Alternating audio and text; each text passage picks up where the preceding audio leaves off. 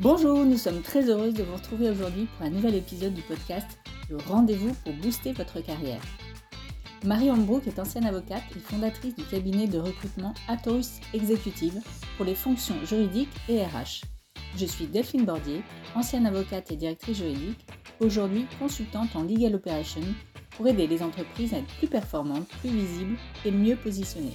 Le but de cette émission, partager avec vous des clés et des conseils sur les sujets management, ressources humaines et développement personnel. Le tout en 15-20 minutes avec un invité qui se prête au jeu de nos questions.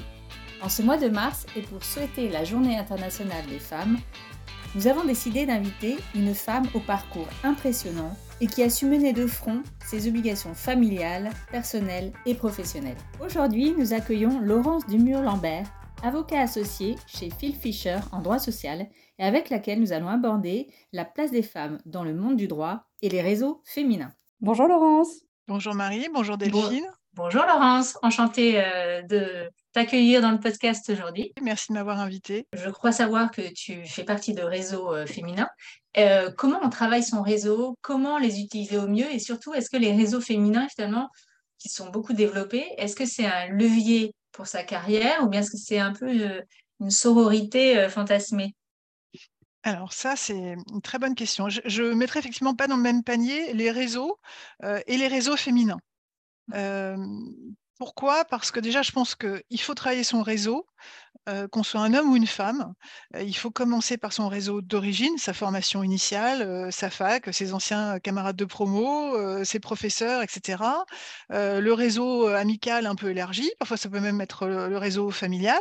Et puis, bah, quand vous commencez dans une profession, dans un domaine d'activité, bah, intéressez-vous au réseau professionnel de, votre activité et essayez d'aller assister à des conférences, de, voilà, de vous faire connaître.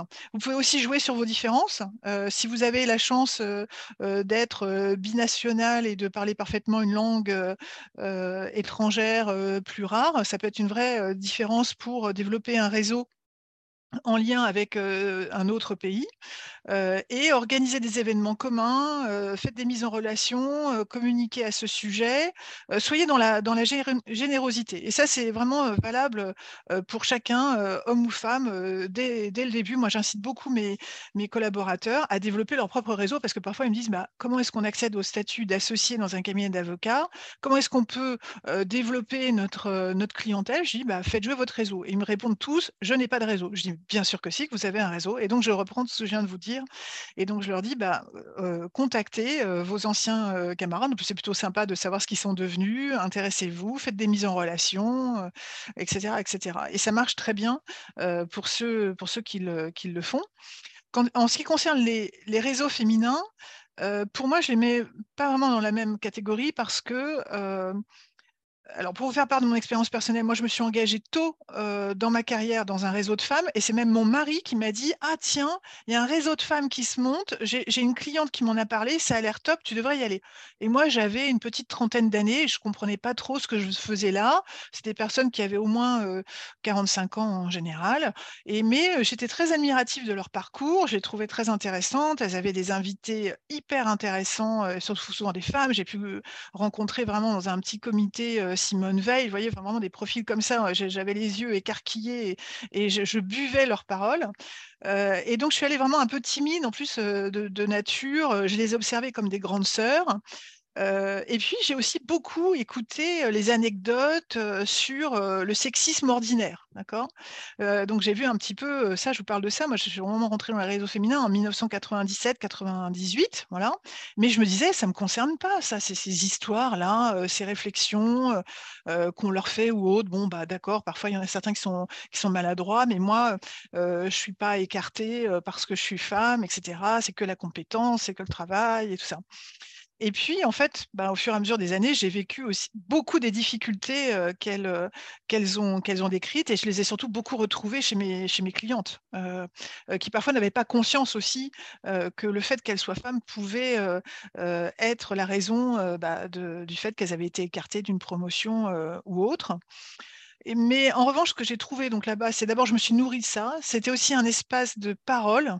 On pouvait se parler, on peut se parler dans les réseaux féminins surtout quand c'est en, relativement petit comité, il y a un, une vraie écoute, une vraie bienveillance. On n'est pas marqué par le regard des hommes. la parole est vraiment très libre. J'y vais pour le plaisir de rencontrer des personnes nouvelles. parfois, je fais moi-même des mises en relation parce que parce que ça m'amuse de, de, mettre les gens en, en, relation. Mais alors en revanche, j'ai compris que c'était vraiment pas fait pour faire du business. Voilà. Je me suis souvent aperçue, c'est que peut-être que je vais faire une généralité, mais dans ces réseaux de femmes, il y a ça ne débouchait pas sur du business. Euh, contrairement aux hommes qui, eux, quand ils y vont, ils viennent vraiment vendre leur sauce. Moi, je suis, en tout cas, personnellement, je ne suis pas très à l'aise pour le faire. Et euh, ce n'est pas un endroit où forcément, euh, ça ne va pas forcément m'amener un nouveau client, en fait. C'est tout à fait exact. et c'est pour ça qu'il ne faut pas y aller dans cet esprit-là. Alors après, peut-être que ça peut déboucher parfois sur, sur du business, mmh. tant mieux. Mais les femmes sont un peu... Enfin, il y a un petit peu une, une espèce de loi du silence là-dessus. Il ne faut pas trop parler de ça, il ne faut pas trop parler de mmh. business et tout, c'est pas très propre, quoi. Tu vois, c'est pas, c'est pas un bon sujet de, oui, Ou alors ça dépend peut-être de, du, du, réseau lui-même, c'est-à-dire qu'il y a des réseaux maintenant féminins vraiment entrepreneuriaux. Et là, effectivement, là, on parle peut-être plus business, mais ceux dont on parle aujourd'hui, qui sont un peu plus juridicaux, euh, euh, effectivement, euh, je suis, je suis complètement d'accord. Enfin, c'est, mais ça se développe par ailleurs peut-être un peu plus sur d'autres type de réseau féminin. Oui. Mais moi, à un moment donné, j'ai quitté les réseaux féminins. C'est-à-dire qu'en fait, je, faisais partie d'un club dont j'ai été présidente pendant plusieurs années. Et en fait, je trouvais qu'on ronronnait. On était en, boucle. Euh, c'était en circuit fermé. C'est-à-dire qu'on se plaignait. Voilà, donc c'était bien. On pouvait, se, on pouvait se parler entre nous, etc. Ça nous faisait du bien, ce, ce, partage, cette écoute. Mais je voyais pas de progression. Et je voyais pas de progression malgré les différentes lois euh, qui ont été ajoutées euh, au fur et à mesure. Celle qui a peut-être eu le plus d'impact, c'est la loi quand même sur le pourcentage. Euh, oui, exactement. Les quotas, dans, les, dans, les, dans les conseils d'administration. donc là, oui, ça avait vraiment bougé à ce moment-là. et puis, je, je, regrette aussi que parfois, donc, dans les réseaux, j'ai des femmes 45 et plus. Alors, il y en a certains qui sont spécialisés pour aider d'autres femmes, mais tous ne le sont pas. Et je, regrette que parfois, on ne renvoie pas l'ascenseur et qu'on ne fasse pas la courte échelle. Et moi, je, je, je vois des jeunes femmes entrepreneurs que je trouve génial. Je trouve qu'il y a une nouvelle génération hyper dynamique, en plus, qui cherche à créer mmh. des, entreprises dans des, dans des domaines qui ont, qui ont vraiment une raison d'être très forte, que ce soit le, bien-être, l'environnement, la santé ou autre. Enfin, je suis vraiment hyper admirative. Et elles, elles me disent bah, qu'elles ont quand même du mal à accéder au financement, mmh. aux, prêts et autres. On sait, il y a des statistiques là-dessus, hein, que quand tu es une femme, tu as quand même beaucoup, entrepreneur, tu as quand même beaucoup moins accès au financement. Et donc, moi, je déplore qu'on ne fasse pas plus la courte échelle. Euh, j'aimerais organiser euh, un événement où euh, des, jeunes entrepreneurs femmes viennent nous, pitcher leur, leur projet, et puis que nous, par notre réseau, on puisse les aider. Voilà. Et ben pour l'instant, j'en ai parlé un petit peu, je n'ai pas eu encore beaucoup de, de retour là-dessus. Euh, mais c'est quelque chose qui me tient à cœur et j'espère que je pourrai euh, l'organiser prochainement parce que je trouve que c'est, c'est aussi, ça fait partie de notre vocation pour moi, euh, de, passer, de passer le témoin à la, jeune génération, surtout quand on voit mais, toutes ces belles expériences qui sont en cours. Là. Il, y a, vraiment un vrai dynamisme. J'ajouterais aussi que la mixité est un sujet qui me tient vraiment à cœur et que dans les réseaux féminins, souvent, on ne parle pas avec les hommes, en fait. On est, entre nous, alors c'est bien, mais je trouve que pour progresser sur ce type de sujet, eh on doit absolument le faire dans un contexte où il y a des hommes et des femmes, puisque ça concerne absolument tout le monde. Tu me fais une transition qui, qui est excellente, parce que justement, à toutes les personnes, tous nos auditeurs qui nous écoutent aujourd'hui, et notamment euh, peut-être à ces jeunes femmes entrepreneurs ou euh, ces jeunes juristes ou jeunes avocats ou jeunes RH, euh, si tu avais un dernier conseil, ou en tout cas un conseil pour ces personnes-là, un seul et unique conseil à, retenir, ce serait quoi? Bah, ça serait d'oser, bien sûr, de ne pas avoir peur, de vous donner de la visibilité, d'accepter les challenges. J'ai mmh envie de vous dire que ça vaut la peine.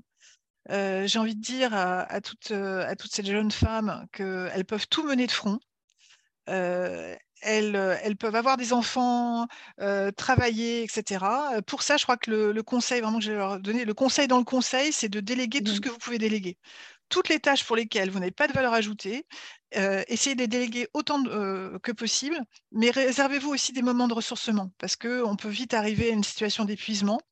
Euh, trouver ce qui vous ressource. Moi, je sais que marcher une semaine par an euh, sur Compostelle, bah, c'est l'occasion de me recentrer euh, sur l'essentiel. Ça me permet de, de, me, de, me, régénérer. Donc vraiment, voilà, c'est déléguer, foncer et vous y arriverez. Un grand merci Laurence pour tous ces conseils et, et c'est le mot de la fin qui est vraiment parfait.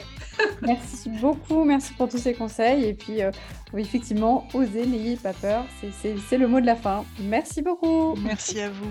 Si cet épisode vous a plu, parlez-en autour de vous, partagez sur les réseaux sociaux et soutenez-le avec une note, un commentaire. Cela nous fait toujours plaisir.